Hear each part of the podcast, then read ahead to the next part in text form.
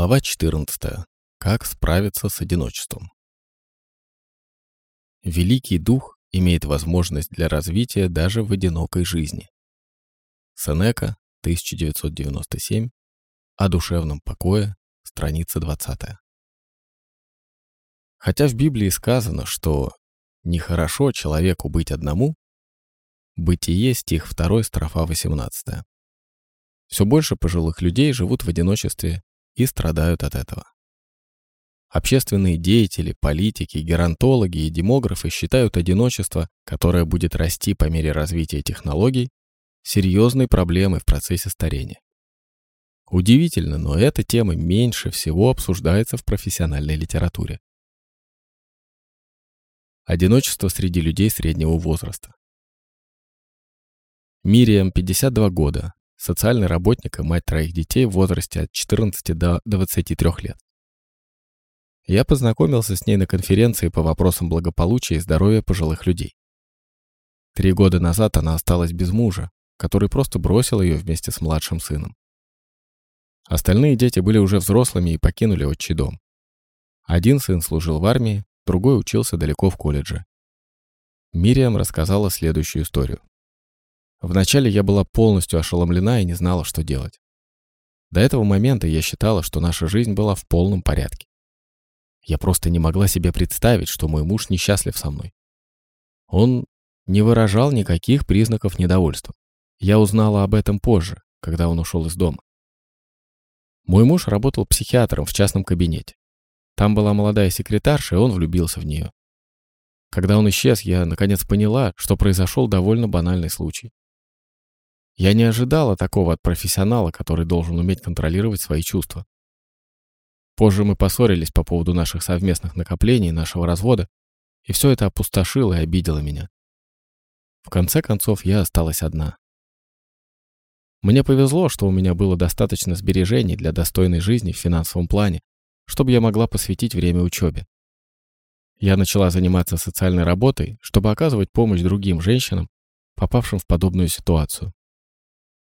Это дает мне силы жить после развода. Но я чувствую, что у меня нет шанса для новых отношений. Вокруг меня нет подходящих мужчин, а те, которые могли бы соответствовать моим желаниям, уже разобраны. Мне придется мириться с одиночеством. Положение Мириам похоже на положение многих домохозяек среднего возраста и старше, даже в тех случаях, когда они остаются в браке. Дети выросли и ушли во взрослую жизнь, муж занят своей работой, и эти женщины остаются в доме совершенно одни. В фильме «Ширли Валентайн» героине приходится в одиночестве разговаривать со стенами в своей квартире. Когда ее муж приходит домой, он хватает газету и бутылку пива, садится, не проронив ни слова за стол, и ждет, когда ему подадут ужин. Но однажды эта женщина бросает мужу вызов и уезжает в Грецию, где постепенно начинает строить новую жизнь. Столкнувшись с трудностями домохозяйства, Брошенный муж, подавив в себе мужскую гордость, отправляется в Грецию в надежде получить прощение. Теперь он готов к новой жизни с женой. Жизни, построенной на взаимном уважении. Философ Шопенгауэр большую часть своей жизни провел в одиночестве. И он считал, что нам стоит заранее учиться пребывать в уединении и уметь справляться с одиночеством задолго до того, как они наступят. Способность справиться с одиночеством может помочь нам найти утешение, и люди среднего возраста и старше должны понимать, что по мере старения нам придется терять близких людей, членов семьи и друзей. Люди должны научиться доверять самим себе и верить в себя и в свои способности. Важно прийти к старости, осознавая наши сильные и слабые стороны. Мы должны доверять этой силе и использовать ее в соответствии с имеющимися в социальной среде возможностями. Мы должны осознавать, что во второй половине жизни как и в первой, можно развивать и умственные, и духовные силы, особенно те, которые были скрыты до сих пор. Эта мысль была отчетливо выражена в работе психоаналитика Карла Густава Юнга «Воспоминания, сновидения и размышления» в скобках 1997. Оглядываясь на свою жизнь, Юнг рассказывает читателю, что его одиночество началось довольно рано, поскольку он знал такие вещи, о которых люди вообще отказывались слышать, а именно сновидения и их толкования. Юнг вообще считал, что тот, кто знает больше других, часто остается одиноким. Его одиночество не было связано с противостоянием коллективу. Скорее, оно стало результатом его непохожести на других и нежеланием находиться в толпе. Цитата. «Чем старше я становился, — писал Юнг, — тем меньше я понимал себя, тем меньше я знал о себе. Я удивлен, я разочарован, я доволен собой. Я несчастен, подавлен, и я с надеждой смотрю в будущее. Я — все это вместе, и мне не под силу сложить это воедино. Юнг, страница 451. Юнг, в скобках 1998, подчеркивает, что чем старше мы становимся и чем лучше наше социальное и экономическое положение, тем консервативнее наши взгляды. Мы так стремимся удержать то, что было уже достигнуто, словно это достижение останется с нами навсегда и никогда не нужно будет что-то менять. Увы, люди забывают, что отказ от перемен ведет к оскудению личности, поскольку многие грани жизни остаются за пределами ее интересов. Юнг рассказывает историю индейского вождя и воина, который, будучи уже в солидном возрасте, увидел во сне великого духа.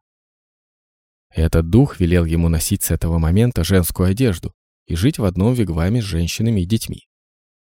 Вождь исполнил волю великого духа, не потеряв при этом достоинства и своего общественного положения. Эта история доносит до нас простую истину. И в зрелом возрасте в нашей жизни могут происходить перемены, и если мы будем готовы к встрече с ними, мы совсем справимся. Иногда эти перемены готовят нас для жизни в одиночестве. Юнг, 1998, страницы с 452 по 455. Очень многие люди, как пожилые, так и молодые, не научились справляться с одиночеством, потому что всегда избегали его. Они забывают, что избегая, невозможно чему-то научиться.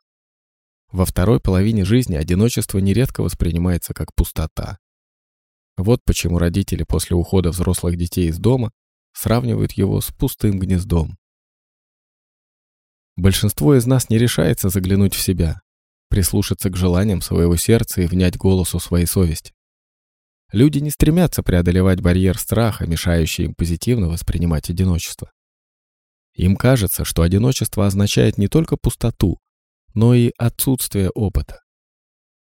Им нужно научиться справляться с потерями, пусть даже внезапными, тяжелыми и неожиданными, и не погружаться в жалость к себе. Уход из дома повзрослевших детей или расторжение брака могут открыть новые возможности для самореализации, даже если такие возможности сопряжены с большими усилиями. Одиночество среди пожилых людей. Одиночество может быть определено как отсутствие компании, отдаленность от человеческого жилья, уединение от других, состояние уныния или скорби, когда человек остается один, намеренное желание остаться одному. Словарь Вебстера, 1986. Одиночество, которое связано с потерей или с неспособностью установить крепкие человеческие взаимоотношения, связано на протяжении всей жизни со страданиями развития, в скобках Рубинштейн, 1986. Обсуждая понятие одиночества, мы должны различать два его вида – добровольное и вынужденное. Первое касается тех, кто в одиночестве находит утешение, для кого одиночество оказывается давним образом жизни. У этих людей, как правило, все в порядке, в то время как вторые представляют собой социальную проблему. Следующий случай касается добровольного одиночества. Джуди, имя вымышленное, было 40 лет, когда ее мужа перед концом Второй мировой войны забрали на принудительные работы. Она чудом выжила и по окончании войны начала сразу же искать мужа, который с осени 1944 года пропал без вести. Увы, все ее усилия были напрасны. Джуди обращалась в различные организации, включая Международный Красный Крест, в учреждения ассоциации бывших военнопленных, но никто не мог предоставить ей достоверную информацию. После многих лет ожидания и надежды, по решению суда она была официально признана вдовой. Несмотря на свой новый статус, Джуди продолжала ждать мужа и больше не вышла замуж. Она не слушала советов своих взрослых детей начать новую жизнь. Верность мужу была важнее всего остального, и она предпочла остаться вдовой, ожидая и надеясь на чудо. Таков пример добровольного одиночества, основанного на культурных, религиозных и традиционных ценностях, результат консервативного образования, передаваемого из поколения в поколение, главным образом в восточноевропейских еврейских религиозных кругах. Одиночество воспринимается по-разному. Оно может скрываться под мучительным напоминанием какого-то положения вещей, которое человек отвергает или хочет забыть. У пожилых людей довольно стереотипное представление об одиночестве. Оно было подтверждено результатами национального опроса, проведенного Харрисом Полом в 1975 году. В то время как только 12% пожилых людей в этом исследовании считали одиночество очень серьезной проблемой для них лично, 60% считали это явление очень серьезным для большинства пожилых людей. В последнем исследовании, проведенном Национальным советом по проблемам старения под названием «Миф и реальность старения в Америке» в скобках март 2000 года, процентные показатели оказались аналогичны показателям 1975 года. Более того, одиночество среди молодежи в возрасте от 18 до 24 лет оказалось более выраженным, чем у пожилых людей. Тем не менее, одиночество до сих пор остается серьезной проблемой для пожилых людей, не вовлеченных в активную жизнь общества. Многоликость одиночества. Существует множество типов одиночества, связанных с различной степенью выражения этого чувства и степенью отчуждения от мира. Первый тип – это одиночество в физическом смысле, то есть ощущение одинокости отдаленности от других людей на бескрайних просторах Вселенной. Этот тип одиночества обычно психологически безвреден для большинства людей. Второй тип одиночества – это чувство отвержения другими людьми. По сравнению с первым, оно более выражено у пожилых людей, поскольку они весьма чувствительны к взаимоотношениям с молодым поколением. Ситуации, когда их не принимают и отвергают, вызывают большие страдания. Ответной реакцией становятся психические расстройства, депрессия и усугубление чувства одиночества. Третий тип одиночества связан с чувством неполноценности. Многие пожилые люди считают, что они недостаточно подготовлены, чтобы конкурировать с молодым поколением в освоении новых технологий, что они не в состоянии освоить новый особый технологический язык, и что им трудно общаться в этом новом мире. Некоторые люди чувствуют себя отторгнутыми из-за своих личных особенностей – раса, цвет кожи, ценности и образ жизни – и испытывают одиночество и отчаяние. Гибсон, в скобках 2000 год, рассматривает два дополнительных типа одиночества – характер и положение дел. Первый зависит от личной характеристики человека. Некоторые люди одиноки всю свою жизнь, независимо от условий проживания или социальной среды. Второй тип одиночества может коснуться любого человека, который оказался временно изолированным от обычных социальных связей. Подобное происходит с людьми, потерявшими работу, заболевшими или пострадавшими в результате несчастного случая. Такое одиночество заканчивается, как только человек возвращается к своему обычному образу жизни. Вообще, более подверженными болезням люди становятся в пожилом возрасте. Кроме того, у них, в отличие от молодых, больше шансов потерять членов семьи и близких друзей. Базис, в скобках 1997, рассматривает одиночество как самостоятельную психологическую ситуацию, которая стоит среди прочих отдельно, даже среди таких чувств, обычно разделяемых с другими людьми, как энтузиазм, радость и восторг. Одиночество в старости по мнению Базиза, вызывает наибольшее беспокойство и тревогу по поводу конкретного пожилого человека. Интенсивность и эмоциональный окрас этого чувства у всех людей, в зависимости от их жизненного опыта, разные. Что же касается одиноких пожилых людей, то воспоминания о прошлых временах, если они были хорошими, только усиливают страдания, вызванные одиночеством, поскольку они приносят с собой печальное размышление о дне нынешнем. Следующий случай иллюстрирует такую ситуацию. Сьюзи, имя вымышленное, было 70 лет, когда она потеряла мужа, страдавшего более полугода от тяжелой неизлечимой болезни. Поскольку Сьюзи не верила в возможную кончину мужа, она так и не подготовилась к тому, чтобы стать вдовой, а значит остаться жить одной. Поначалу, по ее словам, одиночество не было для нее проблемой. Столько дел и забот требовали ее внимания, и она приходила домой такая уставшая, что просто не могла чувствовать себя одинокой. Ее дети и друзья помогли ей забыть о той части жизни, которая была у нее до смерти мужа. Но и этот жизненный период довольно скоро подошел к концу, и она оказывалась все более и более одинокой. И это чувство все больше и больше проникало в ее сознание. Иногда Сьюзи радовалась своей вновь обретенной свободе. Иногда ей казалось, что она может приобрести весь мир. Иногда она думала о том, как хорошо она умеет реагировать на требования жизни. Иногда, в принятии важных решений, она возвращалась к старой привычке зависеть от своего мужа, но его не оказывалось рядом. Иногда, прячась от людей всего мира, оплакивая мужа и свою судьбу, она чувствовала себя, подобно жемчужине в раковине, такой же одинокой. Накатывая, как морские волны, эти чувства погружали ее в печальное состояние и вызывали непонятную тревогу. Тогда она начинала много плакать и тосковать по потерянному образу жизни. Тема одиночества в литературе по вопросам старения. Вопросы одиночества с его разнообразными выражениями в литературе и искусстве его влияние на человеческую психику нашли отражение с разных точек зрения в ряде статей Коэна, в скобках 2003 год. В основе этих работ научный подход к теме и собственный опыт автора борьбы с одиночеством. Коэн провел серию интервью с 376 респондентами, представляющими взрослое население Израиля с точки зрения различных возрастных групп, пола, социального происхождения и жизненного опыта. Одним из недостатков теоретического и эмпирического подходов к изучению одиночества, заключил Коэн, является невозможность охватить опыт одиночества как в его бесчисленных выражениях и в целой гамме проявляющихся при этом чувств, так и во множестве способов, с помощью которых люди справляются с этим состоянием. Коэн считает, что наиболее осмысленное отношение к этой теме содержится в художественной литературе. Ее можно эффективно использовать в терапевтической работе со страдающими от одиночества пожилыми людьми.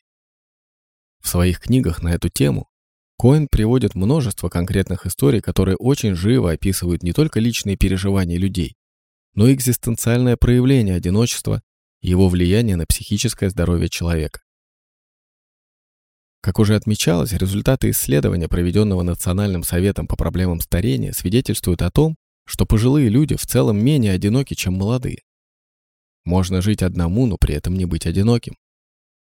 Большинство же пожилых людей живут с кем-то еще вместе, и с такими же стариками, и с молодыми людьми, и остаются вовлеченными в жизнь социума. Однако этот факт не рассеивает стойкий миф об одиночестве большинства стариков. Другой миф, столь же популярный среди многих пожилых людей, утверждает, что раньше старики жили в гармонии со своими семьями и родственниками, пользуясь большим почетом, уважением и почтением, и не страдали от одиночества. Увы, на самом деле все обстоит иначе. Во все времена старые люди сталкивались с участью брошенных и переживали в большей или меньшей степени одиночество. Литературы об одиночестве громадное количество. Этой теме посвящен целый ряд известных художественных и философских произведений. Среди них Робинзон Крузо Дефо, Путешествие Гулливера Свифта и Как вам это понравится Шекспира. Многие великие писатели рассказывали о собственном одиночестве, в произведениях Сёрена Кьеркегора «Болезнь к смерти» в скобках 1993 и «Афоризмы житейской мудрости» Артура Шопенгауэра в скобках 2001 одиночество рассматривается с философской точки зрения. Одиночество на закате жизни, описанное Диккенсом в скобках 1974 связано с определенным моральным поступком. Некий Феджин, один из персонажей его известного романа Оливер Твист нанимает себе уличных мальчишек и обучает их воровскому ремеслу. Презрение Диккенса к Феджину сквозит в описании этого персонажа. Цитата. Феджин был старый, сморщенный еврей с всклокоченными рыжими волосами, падавшими на его злобное, отталкивающее лицо. Страница 50. Феджин не единственный у Диккенса персонаж, изображенный отвратительным стариком. Одинокие старики в его книгах часто уродливы, злобны, омерзительны, жестоки и порочны телом и душой. И лишь отдельные герои оказываются исключением из этого правила. Похоже, что Диккенс не только недолюбливал стариков, но был еще и антисемитом. Гибсон, в скобках 2000 год, пишет, цитата, Произведения Диккенса с их популярностью и особенным колоритом, несомненно, оказались одним из тех факторов, которые помогли сохранить этот негативный стереотип. Страница 78. Еще один известный писатель, внесший значительный литературный вклад в тему одиночества, это Джозеф Конрад, в скобках 1857-1924 годы жизни. В своих романах и рассказах он описывал одиночество как мрачное и неприятное явление в жизни человека. Он не находил в этом состоянии ничего благородного и достойного, рассматривая его как результат моральной слабости человека и его чувства вины. Герой романов Конрада – одинокий человек, чужой самому себе и убежденный в своей ненужности близким. Трогательное литературное описание одиночества мы находим в автобиографии, в скобках 1967 год, великого философа XX века Бертрана Рассела.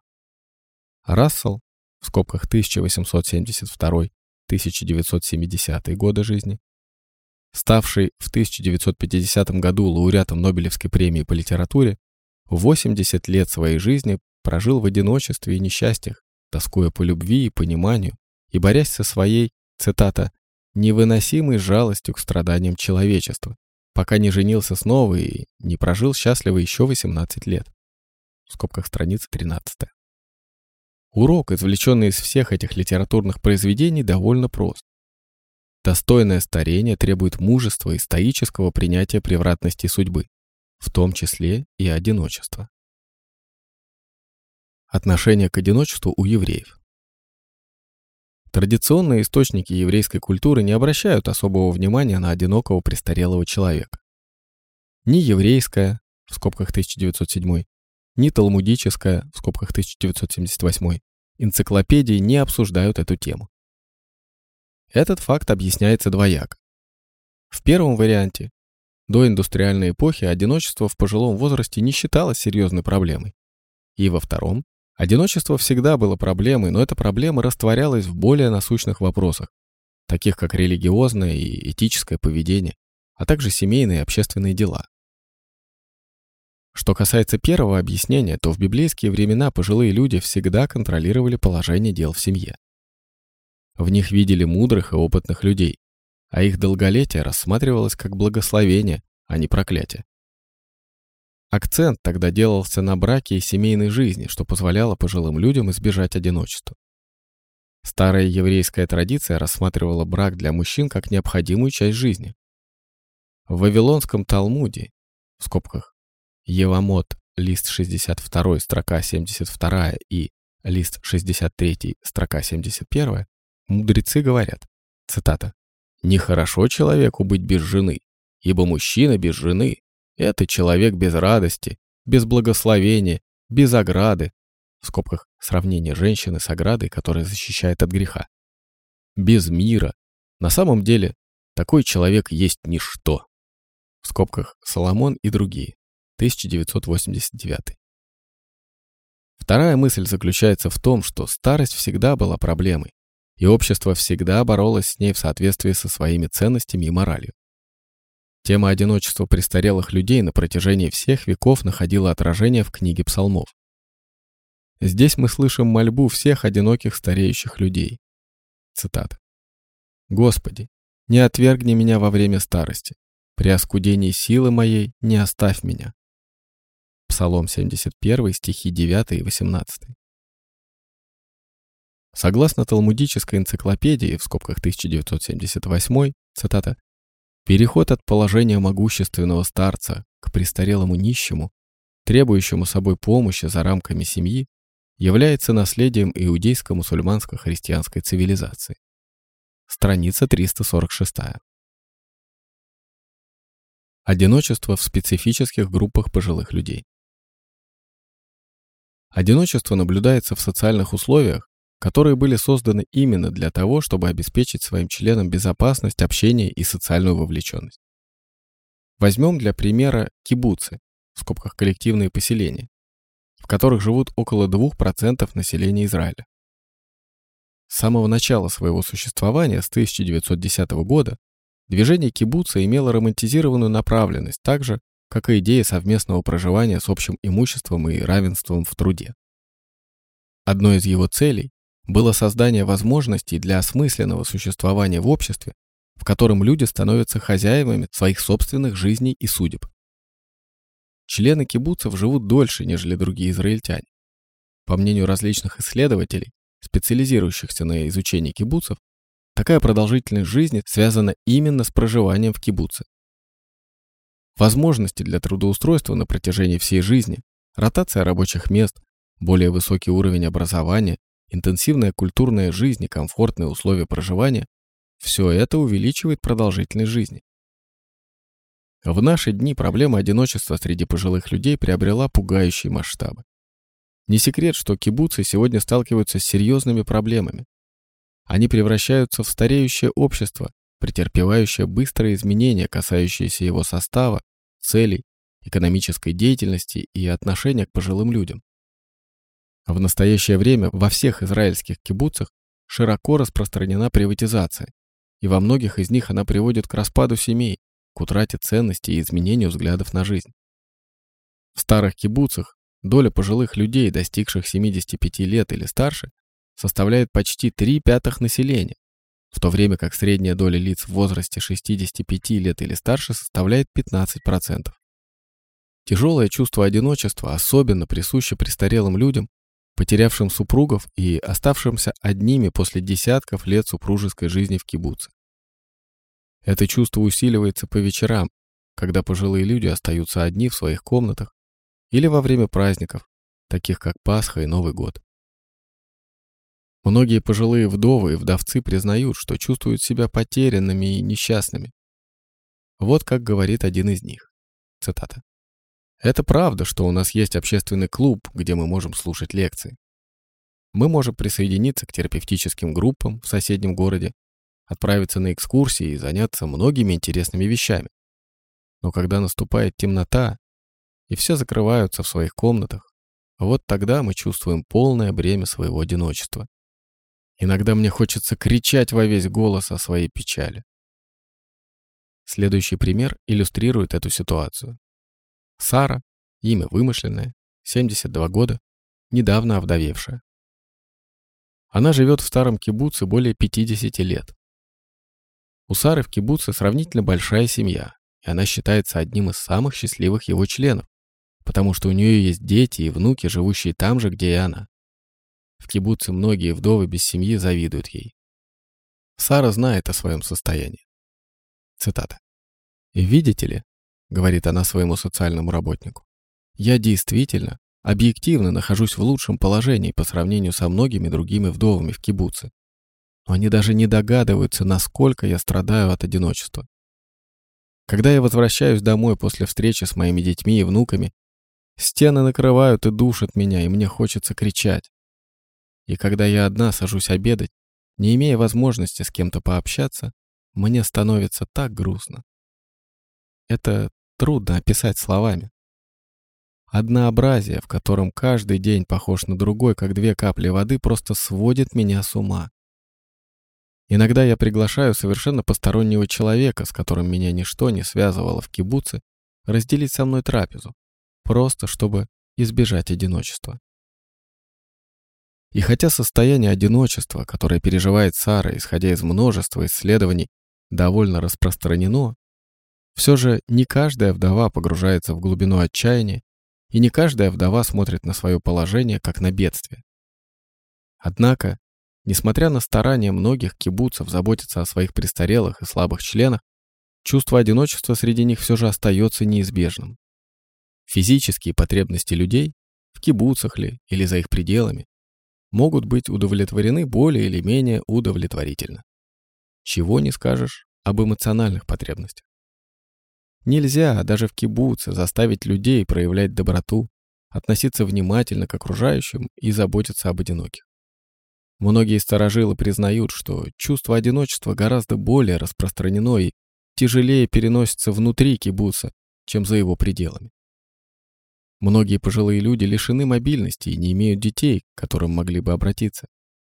Приватизация приводит к тяжелым последствиям, особенно для пожилых членов кибуцев, которым не хватает поддержки со стороны своих семей. Хорошо известно, что более половины детей, рожденных в кибуцах, покидают свои дома после прохождения военной службы, и большинство из них живут за пределами страны, покинув пожилых родителей. Программы облегчения одиночества в пожилом возрасте.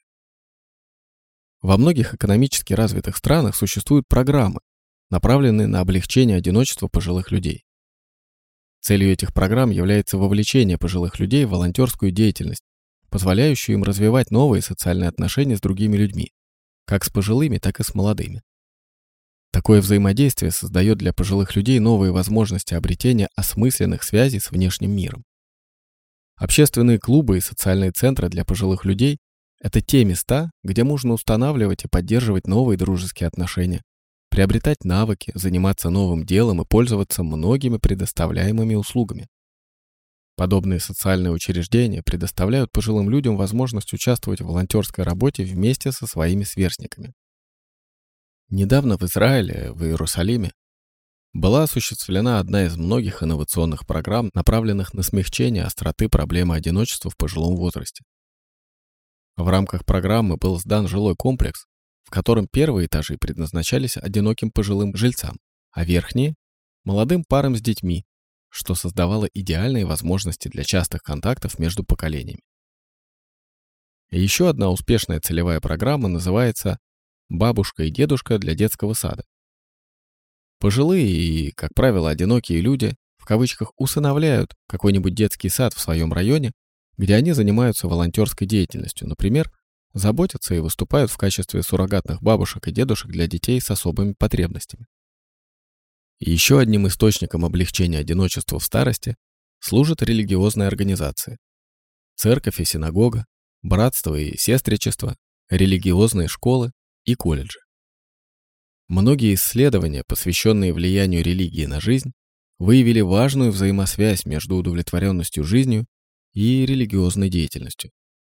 В Израиле, например, ортодоксальные евреи, благодаря сильной вере в Бога, которая помогает им преодолеть горе, одиночество и отчаяние, приспосабливаются к старости лучше, чем неортодоксальные. Логотерапевтический взгляд на одиночество в старости. Несмотря на многочисленные современные инновационные программы, реализуемые в наше время для того, чтобы помочь пожилым одиноким людям справиться с горестями в их жизни, все равно остается потребность в поиске новых позитивных подходов к этому состоянию. Как нельзя лучше для этой роли подходит логотерапия. Франкл охарактеризовал наше время как время потери смысла. Сегодня все больше и больше людей чувствуют, что они живут в мире, в котором нет смысла. Этот мир был предсказан Фрейдом, который в своей работе «Цивилизация и неудовлетворенность» писал, в скобках 2002, цитата, «Данная нам жизнь слишком тяжела. Она приносит нам слишком много боли, разочарований, неразрешимых проблем. Страница 13. Далее он замечал, что для того, чтобы вынести жизнь, мы должны принимать вспомогательные меры. Это, перечислял Фрейд, цитата, сильное отвлечение, позволяющее нам едва замечать свои несчастья, заменители удовлетворения, несколько их уменьшающие, и наркотики, делающие несчастья неощутимыми.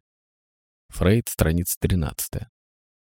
Тема одиночества в старости не стала непосредственным предметом изучения в окончательном варианте труда Франкла «Человек в поисках смысла» в скобках 1997А.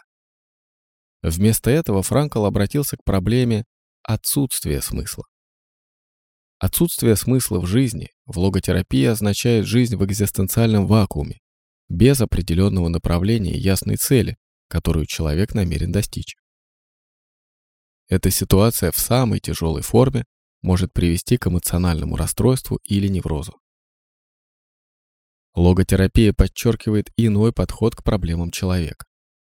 Цель этого подхода – поднять человека на более высокий уровень существования. Логотерапия направлена на то, чтобы помочь одиноким и несчастным пожилым людям обрести достойную старость.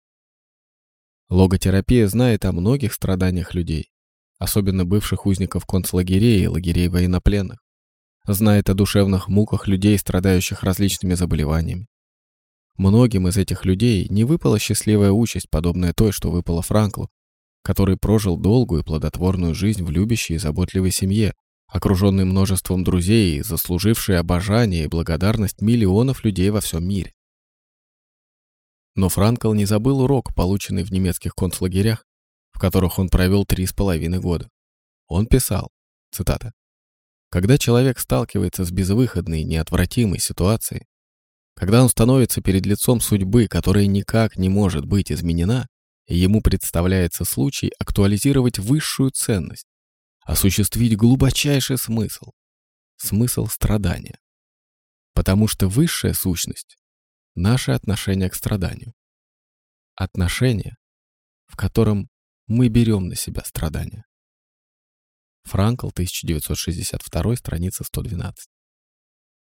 Гибсон, в скобках 2000 рассматривает ситуации, в которых люди к концу своей жизни внезапно теряют веру в собственные вечные ценности.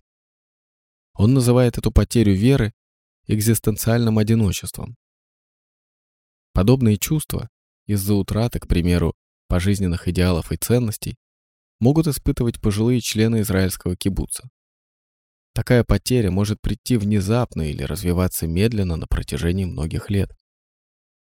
Некоторые авторы связывают эту потерю с религией и утверждают, что так проявляется потребность в вере. Гибсон, в скобках 2000 приводит слова теолога Рональда Роллхайзера, который охарактеризовал одиночество как, цитата, «состояние, которое вызвано не нашим непосредственным отчуждением от других людей, а тем, как устроено наше сердце, нашим человеческим содержанием». Страница 18. Когда подобное чувство потери охватывает душу человека, оно может вызвать ощущение напрасно прожитой жизни, что в свою очередь приводит к обостренному чувству одиночества. Одиночество не должно быть таким. Пожилому человеку не стоит видеть в своем одиночестве собственную непреложную судьбу. Напротив, нужно всегда помнить о важной мысли Франкла из его знаменитой книги «Человек в поисках смысла» в скобках 1962 Цитата. «Несмотря ни на что, сказать жизни «да». Слово «несмотря» является здесь ключевым в отношении к ситуации. Логотерапия утверждает, что человек – это существо выбирающее, а конкретнее – выбирающее свое отношение к тому, что с ним происходит. И нет такой ситуации, какой бы сложной она ни была, которая не предлагала бы более одного варианта выбора. Не нужно принимать беспрекословно то, что нам предлагают жизнь и судьба, но всегда можно занять позицию. Исследования в области геронтологии утверждают, что престарелые люди, стоявшие на пороге смерти и прилагавшие особые усилия, чтобы дожить до Рождества или до свадьбы внучки, действительно доживали. В скобках Олсон, 1994. Умение справиться с одиночеством, как и с любой другой ситуацией в жизни, зависит от личных ресурсов человека. Преодоление чувства одиночества ничем не отличается от умения контролировать в жизни прочие эмоции. Чем больше возможностей в распоряжении людей, как внутренних, так и внешних, тем вернее люди могут уменьшить последствия причиняемого им вреда и потерь, поскольку эти ресурсы служат защитой от напряжения и стресса, сопровождающие потери. Само умение преодолевать изменяет отношение человека к тому, что с ним происходит. Повернуться от озабоченности собственными страданиями и одиночеством к тем, кто еще более несчастлив, перенаправить умственную энергию на открытие нового смысла в жизни – все это логотерапевтические позиции по отношению к одиночеству. Жизнь полна неожиданностей, чудес и сюрпризов. Нам нужно только открыть глаза, чтобы все это обнаружить. Каждому пожилому человеку дается возможность найти что-то значимое в своей второй половине жизни. Каждому человеку дарована способность любить идеи, природу и других людей. Такая любовь может стать источником удовлетворения потребностей человека даже в одиночестве. Сохранилась одна история об одиноком старике из израильского кибуца. Его поведение люди считали довольно эксцентричным. Он привык вставать рано утром, гулять по полям, слушать пение птиц и наслаждаться свежим воздухом и красотой природы. В конце прогулки он возвращался в поселение и, устремив глаза в землю вокруг мастерских, гаражей и фабрик, искал старые ржавые гвозди. Те, которые он находил, он отвозил в свою маленькую мастерскую. Там он их отбивал, выпрямлял и держал в маркированных коробках, отмеченных в соответствии с их размерами. Эта привычка была нескончаемым источником шуток и смеха для молодых членов кибуца. Они считали старика воплощением скупости и странностей, характерных для его возраста. Однако те самые гвозди очень помогли в освободительной войне, когда кибуц попал в осаду и возникла необходимость в возведении баррикад. Они буквально спасли кибуц от захвата. Тогда все люди в кибуце узнали о вкладе старика в их спасение. Эти гвозди выразили его любовь к ним. Многие великие философы находили в одиночестве определенную силу, что-то полезное и желанное для стареющих людей. Они выбирали одиночество не для того, чтобы уйти от реальности или избежать неприязни к другим людям. Они не искали уединения, как монахи в монастыре, и не проповедовали воздержание от удовольствий жизни. Они видели в одиночестве возможность духовного обогащения, возможность обретения того, что может быть создано только в одиночестве. Не обязательно быть великим философом и ученым, не обязательно быть Эйнштейном, чтобы открыть или создать что-то значительное. Нельзя ожидать, что кто-то другой освободит нас от гнетущего чувства одиночества, если такое чувство сохраняется. Наши дети не могут сотворить такое чудо, даже если будут посвящать этому все свое время и силы. Когда мы научимся честно и серьезно относиться к этому чувству, мы сможем достичь душевного спокойствия.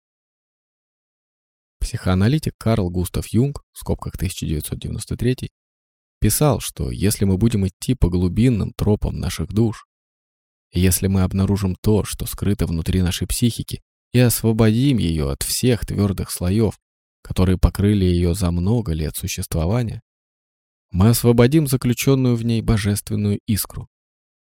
Эта освобожденная искра зажжет пламя, которое осветит тьму. Так мы сможем смело, без страха смотреть в лицо одиночеству, как на неотъемлемую часть жизни.